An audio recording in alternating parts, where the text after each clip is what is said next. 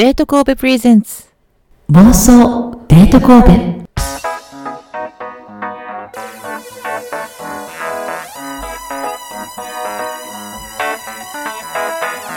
皆さんこんばんは。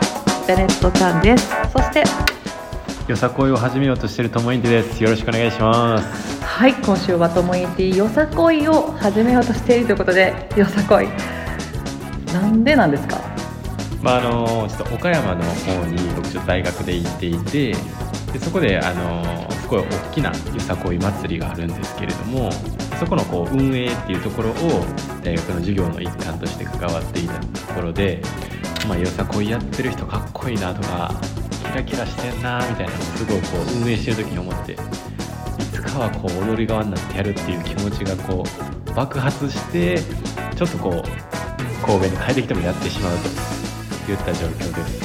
す、でそのよさこいチームにも入ってるんですか？まあ、正式にはまだなんですけど今後ちょっと、はい、来年度から来年からですね。入ろうとしてます。なるほどね。どうですか？まだよさこいこうどうやって見つけるんですか？そのよさこいチームは。社会人で始められるよさこいチームってあんまりないんですけど、まあ、その中のうちの一つかなと思います。へえ週何回ぐらい練習とかあるんですか？なんか僕はまだ全然その分からないんですけどそのみんなが言うには週1回あって祭りの近くで2回っていう感じで基本土日は休みの人が多いのかなと思うので土日での練習があります。ちょっと楽しみですね。そうですね、まあ、なんかよさこい、まあ、今までこういろんなスポーツしてきたんですけどこう初めてこう自分の頭と体が連動しない感じをこう体感させられたっていうのが踊り難しいなと思いました思うように体が動かないってこと？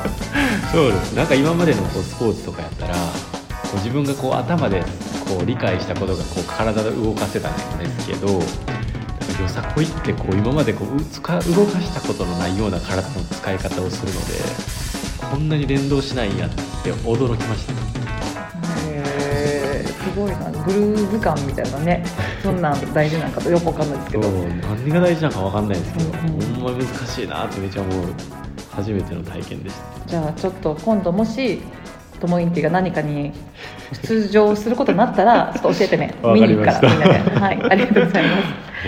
さて、えー今日は、えー前回ちょっとお話ちらっと前回の6回目ですかね、うん。えーデート神戸プレゼンツ妄想デート神戸エピソード6で私がちょっと手帳を迷っているということで今回はジャネットの持ち込み企画ですあなたの私の手帳事情ということで、えーリスナーの皆さんいやリスナーじゃないな妄想神戸をお聞きの皆さんは 妄想族の皆さんにも、えーいろいろお聞きしましたのでその模様を今日はお伝えしようかなと思っております、はい、ではまず手帳の話から基本情報をね、えーお伝えしておきますと手帳には、えー月間タイプカレンダーのような月間タイプとあと、まあ、マンスリーとウィークリーついてるマンスリーウィークリー型っていうのとバーチカル。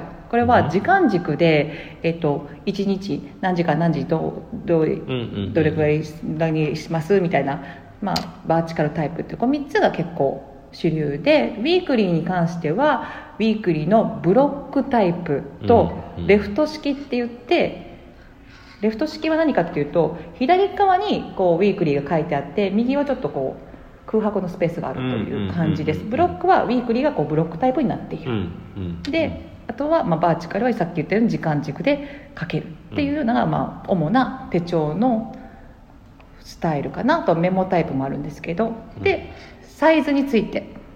サイズは文庫サイズ。A6 ぐらいの文庫サイズというのと、うん。あとは B6 ですね。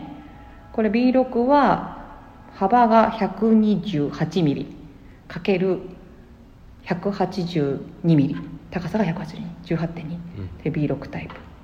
であとはノートサイズ英語のノートサイズっていうのとと B5 ね結構大きめの使いたいと、うん。で今私たち今日キートからお送りしてるんですけど小学校の時使ってたようなこの小学生の机これを丸々これを使ってるようなタイプもあるんですよ。あったりとかあとまあ主流は一番はバイブルサイズって言われるやつで、えー 95×170 ミリ。これはバイブルサイズとなっています。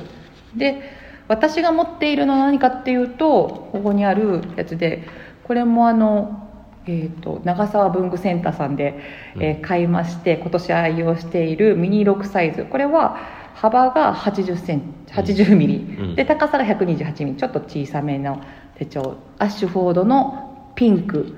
で、えーローズゴールドの地金がついているタイプです、はい、そして、えーその前に使っていたのがちょっとこれ変形なんですけどこれも別に使ってますけどどういうふうに使ってるかはまたちょっと別の回でお話ししようかなと思ってますが HBWA 型。違う HBWA5 型っていう正方形のタイプです、うん。これは、えー、と 170×148、まあ、ほぼ、まあ、見た目正方形ですよね、うん。正方形です。これは、えっと、幅が、えっと、A5 サイズ。うん。幅が。高さが B 系ということで、えー他のリフィルも使えるという利点があります。これも長沢文具センターさんで、えっと限定のアッシュフォードの白いやつを使ってます。はい。っていうのはあります。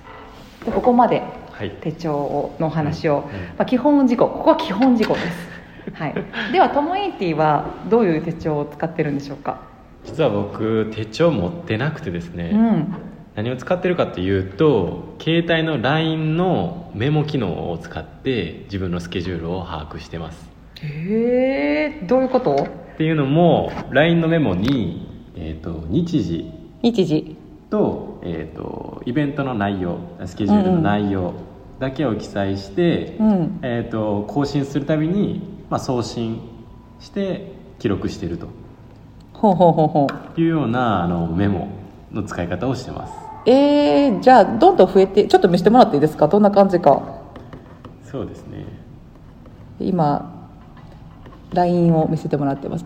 あ本当だ本当だ。ちょっとずつちょっとずつえじゃあコピーして次のやつも入れてって感じですか？これいちいちこれ全部打つの大変じゃないですか？どんどん増えていくのに。からその前の予定をコピーしてで新しく追加されるよあの予定を入れる、まあ、そういったような使い方をしてます。これ結構こういうの多いんですか？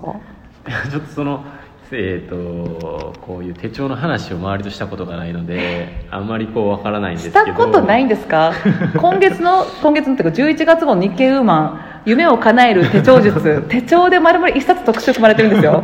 これぐらいですよ。やっぱウーマンのものが多いかにねかなって思って。いやこの日経ウーマンのね雑誌ねすごいのが付録でローラー・シュレイのオリジナル万年筆がついてくるんですよ。へえ今全然いいと思わんかったでしょ？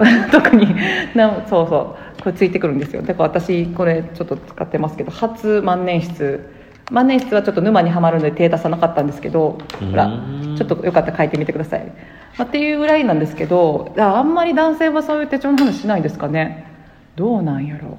わかんないんですけどはい、私はでもさっき手帳の話しましたけど紙の手帳デジタルも実は使ってます。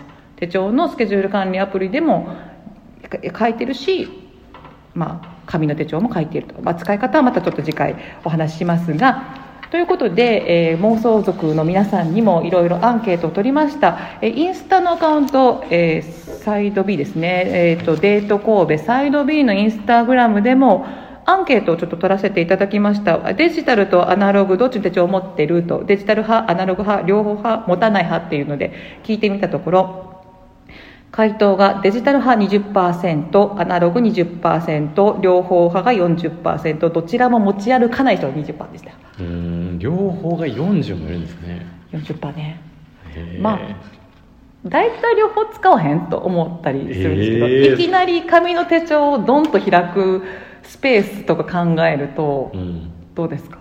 えなんか両方って考えるとこう二重にこう書かなあかんってなると手間かなと思ったりとそう。だけど書いちゃう。まあ私がその ざっくり言うとデジタル両方紙デジタル一貫してた時もあったんですけどか、うん、すぐ電源落ちたりとかしてはい見えなくなる時があるんです、ってなった時に紙があったら便利だなと思っていてでもすぐメモをするのはデジタルが便利だから両方に書いてたりするんですけど、うん。はい、っていう感じで。でその他にもいろいろメッセージとかいただいておりますのでじゃあトモインティまずは紹介していただけますか？はい、えー妄想ネームスノーマン大好き20代の方からありがとうございます。あちなみに今日からリスナーさんのことを妄想族と呼びましてラジオネームならぬリスリスナーネームのことを妄想ネームと言っています。はい。えー手帳を買いたかった時期に、えー何月始まりのものがなかったため自分で、えー月日を書く無印の月間タイプの手帳を使っています。以前は推しの出演情報なども書いていたりしたのですが面倒くさがりなのでやめました。なるほど。いやーわかるわかる。あのこれねそう何月始まりかを買うっていうのもこれうんわかる確かに。わかれるでしょ？確かに。今本当いろいろないですか？い一般的なのは4月と10月？一般的ですか？違いますよ。1 1月始まりです4月。よやっぱり。1月始まりとで今売ってるのがえっと4月始まりも1月と4月は前からあって最近はなんか10月始まりとかもあったりとかうん。するんですよね、うん。これ何月始まりかにもよりますよね。うんうん迷う。でこの方は無印の月間タイプであの自分で日付を書くタイプということでカレンダータイプでこうノートのこう見開きに1ヶ月分がブロック式あってそれに自分で月と日を書くんですよ。うんうんうんうんうんちょっと面倒くさそうだなとか。最初面倒くさいですね。思うけど、まあなかった。確かに始まりがなかったらね、うんやろうって思うタイミングがその売ってるタタイミングとは違うっていうことですそうよね、そうで推しの出演情報と書いてますけど最近あの私ロフト行った時に推し活手帳なるものを見つけたんですよ。で見たらあの手帳の中に出演情報とかいろいろ項目があって推しのための手帳なんですよ。推しのスケジュールを管理する手帳なんですよ。すごいなと思って。自分のじょあれ管理するんじゃなくて、うんまあ推しのスケジュールを管理してるんですそねう。自分のももちろん管理できるけど推しのも管理できるっていう。へすごくないですか？でもそれが楽しくないですか？何月何日ここにいる同じ空気吸ってる私ちょっと今日コンサートできないけどみたいなことができるわけですよ。え へえ。ね。ちょっとだからそういうのもあるのかなと面白いですね。なあんまり聞いたことない手帳のタイプですね、うんうんうんうん。じゃあもう一つ紹介してもらえますか、はい、妄想ネーム文具女子20代の方からいただいております、ロルバーンの手帳を使っています、うんロルバーンは表紙も変えられるのでおすすめです。ということですはい、ロルバーン皆さんご存知でしょうか？文具好き女子の皆さんはもちろんご存知ですよね。かの有名なロルバーンです。はい、ロルバーンは大体あのメモ帳とかいわゆるノートを出している、うん。主流に出している会社さんなんですけどリングタイプであのノートなんですけどその手帳っていうのは前の方にこう月間のブロックタイプがついていて後ろが全部メモ帳になってるんですよ。1月から12月まで、まあ、マス目があるブロックタイプであとはメモでできるで表紙もすごいいろんなタイプがあって、まあ、いろんな人とコラボしてるタイプもあるしそのお店限定の表紙もあるし変えられるっていうのは付け替えができるんですよ。リングノートだから。うん。表紙を。あそういう意味では確かにいいかも。うん、まあ、うん。飽きずに使い使い続けれるってことですよね。そうですね。予定をなんとなくざっくり管理したい人は月間にメモタイプでもいいのかもという感じはします。うんうんそう面白いですね。じゃあ私の方もご紹介させてください。妄想ネームニコニコカレンダーさんがいただきました。ありがとうございます。私は手帳はデジアナ両方使っていますと。うん。アナログ手帳でスケジュール管理アプリで健康管理に分けてます。へアナログの方は特に使い方に凝っていてガントチャートタイプとマンスリータイプが一冊に収まっている B6 サイズをずっと愛用中ですと。わかります？まあ後で説明しますね。ガントチャートは仕事用。マンスリーは家庭用。子供の行事とか予定とかをして書いています。仕事用はスケジュール管理にも使っていますが実績管理をメインにしています。うん。へえどういうことだろう？何時から何時までこの仕事をしていたっていうのを残すと後々仕事のめどをつけるのが楽ですと。うんでアプリの方は人目に触れないということで毎月の体の変化など体調管理を使っています。定期検診の時に役立ちます。なるほど。で毎年条件を満たしつつおじさんっぽくないのを探し求めるのが恒例ですということです。ちなみに手帳ではないですが会社の自責の PC にフォルダを作って Excel でモチベーションを表す顔文字4種類ぐらいとその日の仕事であったことを一言書いて後からモチベーションを見直したりしています。すごい豆豆ですね。うん。あ今言ったガントチャートって月のやつって分かります？想像できます？うん。ガントチャートって工程管理表なんですけど私もこれプリントアウトしてつけてるんですけどこういう感じですね。え横大体横軸だって縦軸があっていろいろあるんですけど月間とかが見直せてで各項目別にいろいろ書ける。私は締め切りが多いことが多いのでこの日に入稿してチェックして考慮とかこの日になんかこう作ってとかいろいろなことをプロジェクトごとに書けるっていう。ですよね。なんか基本的に手帳ってスケジュール管理だけだと思ってないですか？そもそも。うんそうですね。僕はそのメモ,、メモと使って予定る予定ですよね、はいはい。彼女なんかを見ると実績管理やったことをもう一回見返すためにつけているっていう人みたい。うんうんうん。面白いですよ確かに。手帳ね振り返るとあんまイメージなかったですね。なるほど。じゃあ続いてともいんての来てるメール。はい。妄想ネームマッキーさんから頂いてますえジャネットさんともいんじさんこんばんは。こんばんは。毎毎回楽しく拝聴しています。今回は手帳がテーマということでは初めてお便りいたします。え私は手帳はデジタルとアナログ両方を使っています。主にスケジュール管理として使っていて両方使う理由としては仕事の予定などほぼ同じ内容を書いていますが内容によっては見られたくないものもあり落とすなどして他の人に見られてしまう恐れもあるのでそういったものはスマホのスケジュール管理アプリに詳しく書いていますちなみにえ私の手帳はスマホを忘れて出かけたようにえーよく連絡する相手の連絡先も書いています。なるほど。スマホを忘れて出てきたようにでで出かけたように出て出かけたようによく連絡する人の連絡先も手帳、はい。紙の手帳に書いていると。はい。すごい。充実してますね。いやーそうか。なるほどね。うんうん。確かに紙の手帳ってこうパッと広げた瞬間になんか見られる時もありますよね。うん会社などで広げたりすると、そうですね。その時に見られたくない予定って何かあるんですかね？見られたくないよ内容って例えばほら個人名が書いてあったりとか誰々さんとどこどこ行くみたいな例えばですよ、うん。これ妄想データだから言いますけど。想像してください、はい。オフィスの別の課の女の子と共にで付き合ってます、はいはいはい。でその子ともうその子はもうと、まあ、会社のマドンナ的存在。はい。であの子あの子に彼氏いるんだろうかともやもやして男性陣いっぱいいます、はい。先輩とかもそう思ってます、うんうんうん。そんな中で何かの何々ちゃんとどこどこへとか書いてるのを見られたら「お前」みたいななりません？そうですね。確かに、うんなんかちょっとこうコソコソしてる時が楽しいみたいな時はそうですよ。なるほど。いやめっちゃ憧れがあって一回もやったことないですけどなんか例えばなんか回覧とか今あるかどうかわかんないですけど回覧とか何かねこうみんなでこう、うん。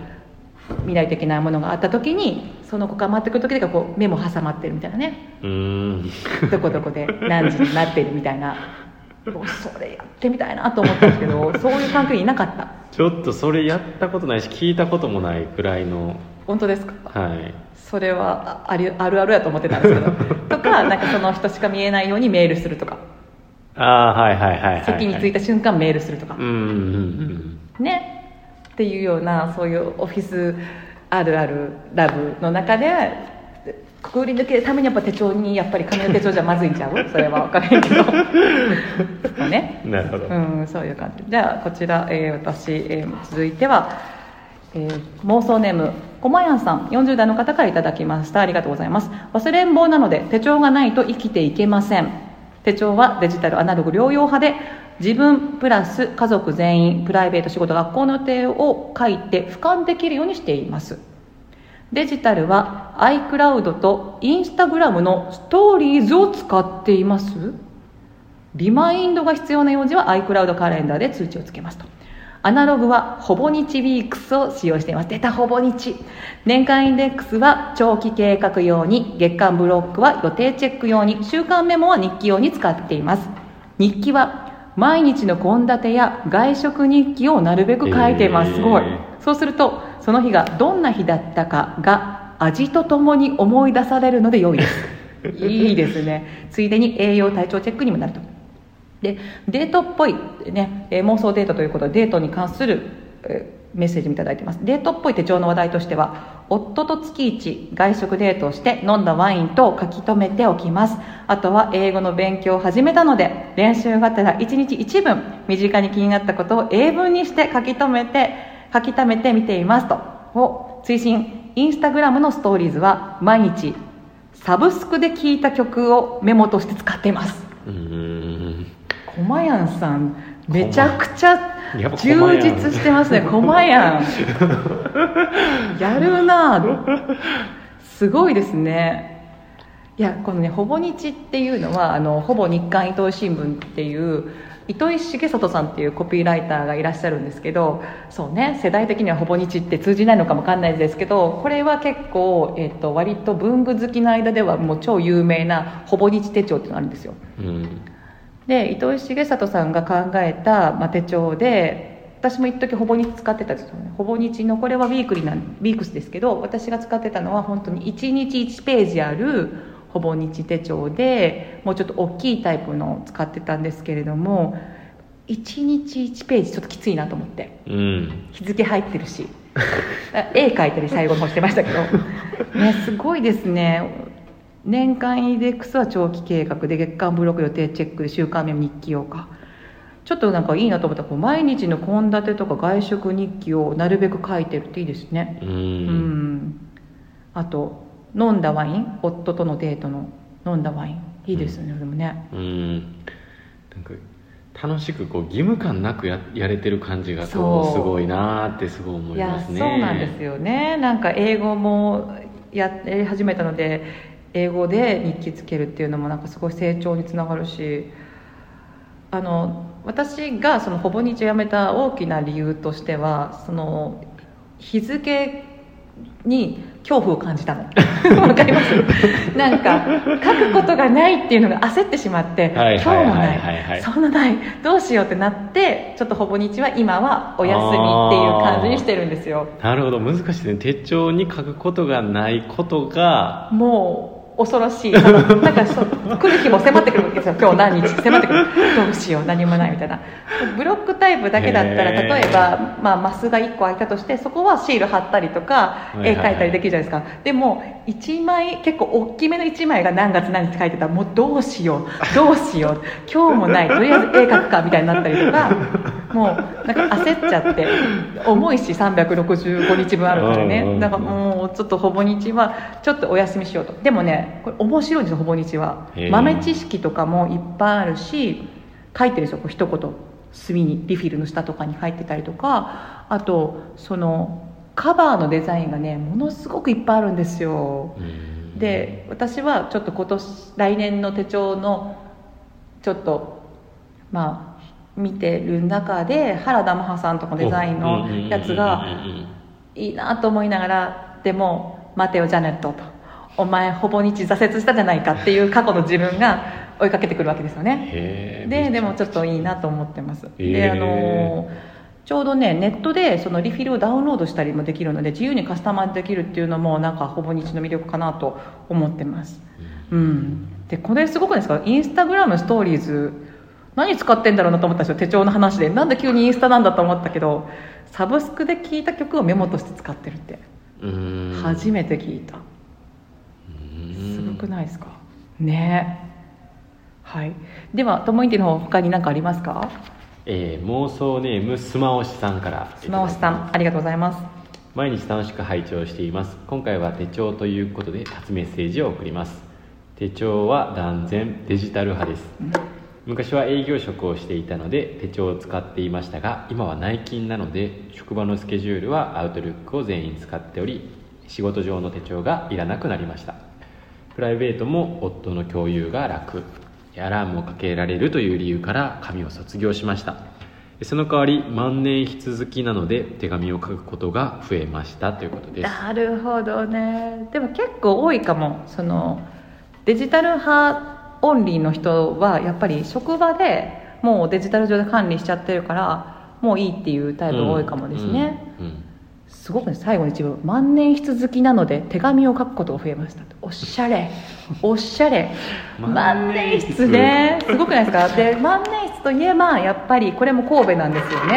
はい。長沢文具センターさんが出しているあの神戸インク物語っていう神戸の各地にまつわる私持ってきたんですけど今日その資料をあのねここに入れてたかな？ちょっとごそごそしますね万年筆好きなので手紙を書くことが増えいですよね。ましたって、なんかこ万年筆で手紙を書くっていう発想ないもんね。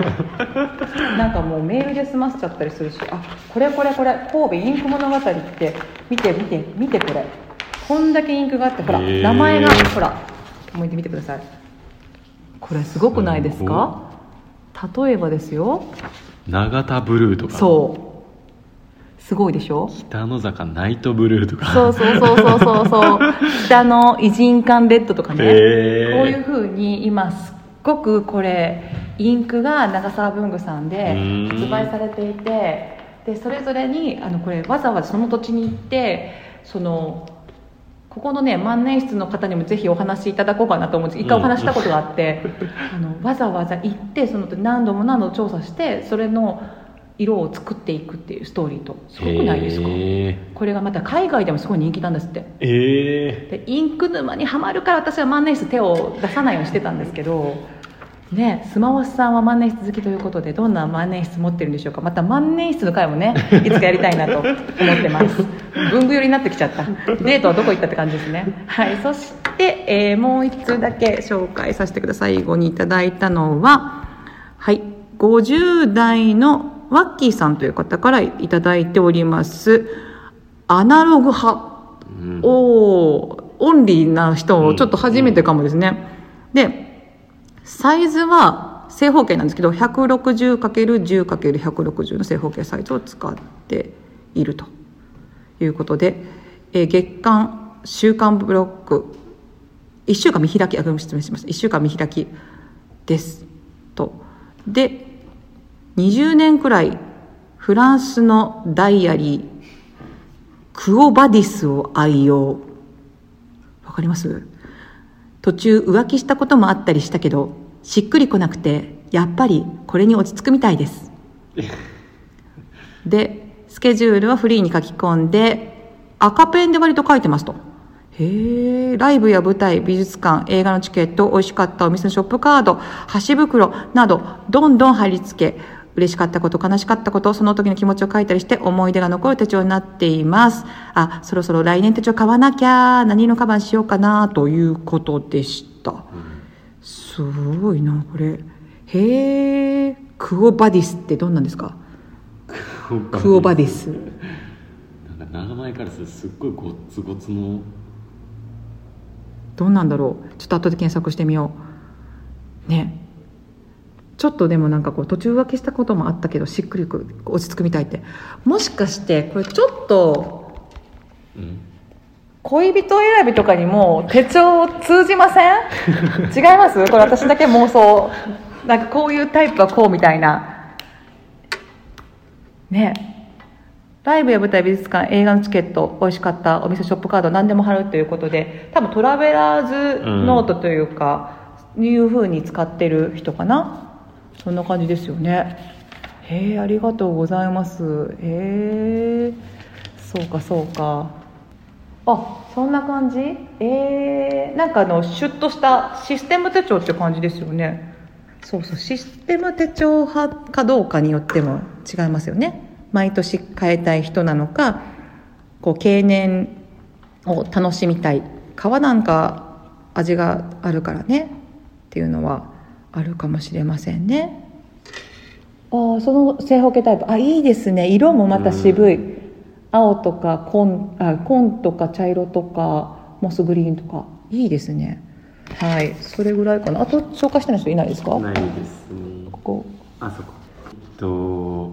妄想ネームないですね。は、はい。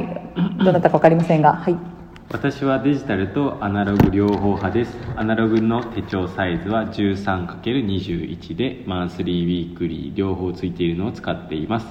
使い分けとしては仕事もプライベートもスケジュール管理はデジタル。気づきや深めたい事柄はアナログ手帳を使っています。おおそういう使い分けか。なるほどね。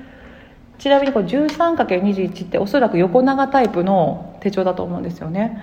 これあのコロナ禍とかでワークスタイルが結構在宅でも OK になったじゃないですか、うんうん。で在宅の人とかだとあのパソコンの前で手帳を開く機会が多いので、はい。横長タイプがコロナ禍で結構急激にこう主流って主流じゃないですけど増えてきたっていうのはコロナの期間中なんですよね、すごくないですか？ね横長も。ちょっと横長も気になるんですよ。パソコンの前に置いて見るみたいなね。うんデジタルそうね。アナログ両方使っていると気づきや深めたいことがアナログ手帳を使ってます。ね。まあ確かにね。こうなんだろう。気づいたことって書いたらなんかこう自分の心を落とし込めたりとかするとかっていうのもあるのでまあここのアナログっていうのはすごいこう共感ができますね。うんうんうんうん。そういうメモは持ってますか？そういうメモはあの仕事のノートとごっちゃになってます。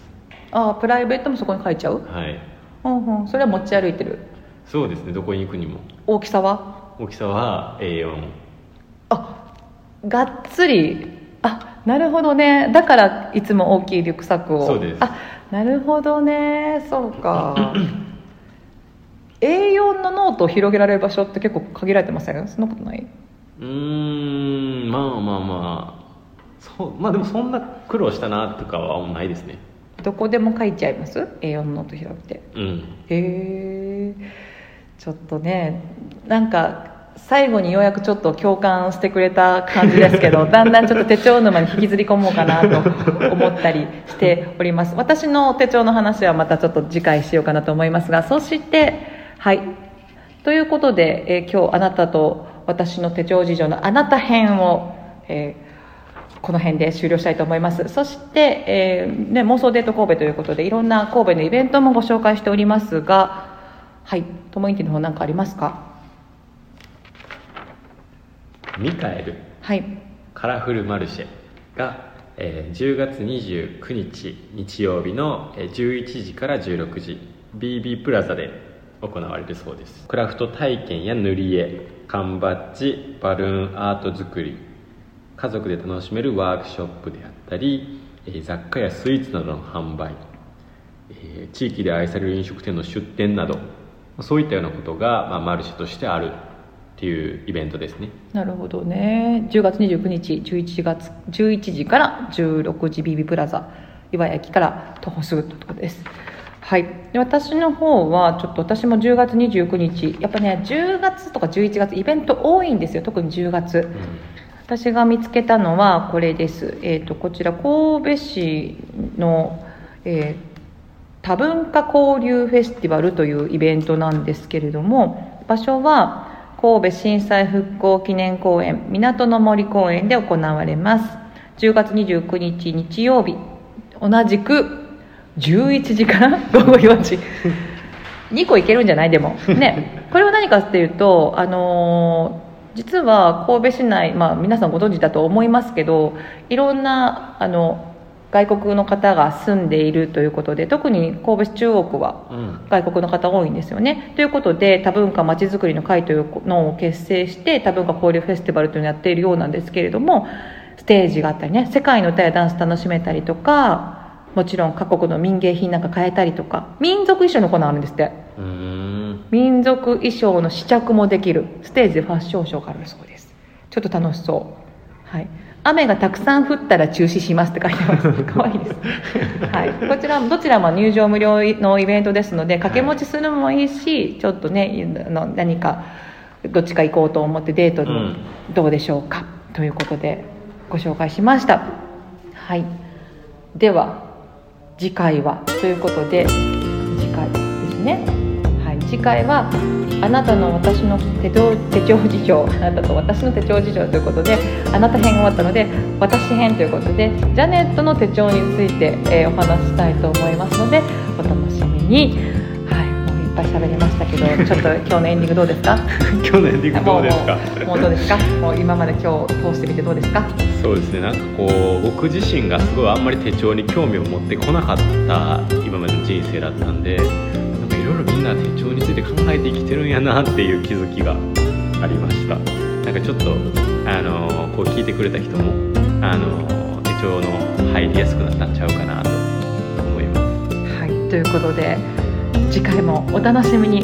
それではこの辺でお別れしましょう。お相手はジャネットちゃんと。